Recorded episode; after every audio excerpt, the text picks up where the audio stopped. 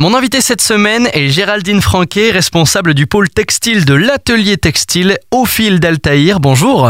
Bonjour. Au fil d'Altaïr, un atelier textile inclusif et éco-responsable qui œuvre pour réintroduire les métiers du textile en France et favoriser la production locale. D'où et comment est né ce projet? Ce projet est né euh, pendant la crise du Covid il y a trois ans de ça. Donc c'est un bébé atelier. Euh, L'idée c'était de pourvoir effectivement au manque de masques et de mettre l'inclusion euh, dans la boucle. Donc euh, en 15 jours de temps à peu près, on a acheté une quarantaine de machines, on a recruté une centaine de personnes et du coup on a mis un petit peu euh, tout le monde au travail pour justement euh, réaliser des masques et cela s'est fait sous le projet qui s'appelle Résilience. Pourquoi ce nom si poétique, à mon humble avis, au fil d'Altair Pourquoi ce nom-là? C'est un petit peu une genèse, c'est-à-dire que nous descendons déjà d'un le, premier, euh, la première activité du groupe s'appelait Altaïr, euh, les jardins d'Oberhofen euh, du côté d'Aguenau, et on a gardé ce nom qui est celui d'une étoile filante, et justement étoile filante, fil, fil d'Altaïr. Bah, tout ça, ça convergeait bien ensemble, ça s'associait bien, donc on a dit que voilà l'atelier textile, la couture, le fil, du fil en aiguille, ben voilà, au fil d'Altaïr, c'était effectivement très poétique et et, et, et, ça donnait vraiment une jolie dynamique, une jolie dynamique pour justement être dans les étoiles et, et pouvoir euh, continuer le textile en France. Ce 18 janvier dernier était inaugurée une nouvelle bonnetterie pour réintégrer le savoir-faire du tricotage alsacien. Qu'est-ce qu'une bonnetterie pour commencer? Alors une bonnetterie, c'est tout simplement être en amont de la filière de la confection, c'est-à-dire qu'à base de fil, on va venir faire du tricot. Donc il y a deux technologies, hein, c'est soit du tissage, soit du tricotage.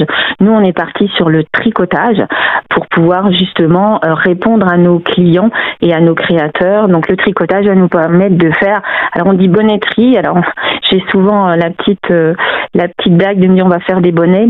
Pas tout à fait, mais mais voilà, on va au moins faire du t-shirt, on va au moins faire du sweat dans un premier temps pour pouvoir répondre voilà un petit peu à, à tous les besoins de nos créateurs qui viennent travailler avec nous à l'atelier au fil d'Altaïr. L'Alsace a bien réputé pour ses vins, sa gastronomie, mais également son savoir-faire en tricotage. Aujourd'hui, c'est un savoir-faire plutôt en voie de disparition ou qui continue d'exister dans les foyers alsaciens? Très compliqué le tricotage, même en France. Hein, outre l'Alsace, euh, on a effectivement euh, une entreprise dans le nord de l'Alsace euh, qui fait des chaussettes, mais en France, de façon globale et générale, effectivement, l'industrie textile s'est exportée et pouvoir former aussi des gens sur ces métiers parce que la population aujourd'hui existante sur le territoire français est plutôt vieillissante que très jeune. Trois types de mailles utilisés dans cette bonnetterie qui, je rappelle, ne fabrique pas uniquement des bonnets le jersey, la côte et le molleton. Des mailles spécialement alsaciennes? Spécialement alsaciennes, oui, parce qu'elles être faites en Alsace, chez nous, dans notre territoire, sur notre territoire et aussi pour notre territoire. C'est ça qui est assez fabuleux, c'est que les créateurs avec qui on travaille, ils sont des créateurs du territoire. On reste vraiment territorial, mais voilà, on n'a pas, on a aussi pour but de se dire qu'on va aller un petit peu plus loin euh, et qu'on va aller sur le national et pourquoi pas l'international. Produire des tricots pour toute marque de textile qui souhaite produire en France, c'est la particularité de cette bonnetterie. Comment fonctionne la chaîne entre la réception des matières premières et l'arrivée aux marques productrices en France C'est assez basique, hein, c'est assez simple, c'est-à-dire qu'on commande du fil qui vient du Portugal à la base. Les marques distributeurs vont nous passer des commandes, c'est-à-dire nous demander soit de la matière première, soit effectivement on va avoir tout le cycle de vie du produit chez nous, c'est-à-dire que on va tricoter, on va recevoir le fil, on va donc le, mettre sur les machines, ça va nous mettre la matière première. D'un autre côté, notre bureau d'études va construire le modèle, on va le couper et ensuite on va le confectionner dans notre atelier pour qu'il soit ensuite distribué. Pour les marques souhaitant créer leurs vêtements, quels sont les services à retrouver grâce au fil d'Altaïr? Donc le tricotage, on va sourcer effectivement les matières euh, dont on peut avoir besoin. On a des partenaires qui nous accompagnent surtout de la partie ennoblissement parce que cette matière elle tombe d'un métier mais la matière est brute, il faut la traiter pour qu'elle soit stabilisée et qu'elle puisse ou colorer pour pouvoir aller aux clients finaux. On a une prestation euh, ben, du bureau d'études, c'est-à-dire que si euh, des créateurs ont des modèles ou des marques existantes, hein, puisqu'on travaille aussi avec quelques marques existantes déjà, on crée une collection où on crée des modèles. Ensuite c'est coupé chez nous avec euh, une coupeuse euh, qui est là et qui est une professionnelle aussi du textile. Et ensuite, c'est confectionné par nos salariés dans l'atelier.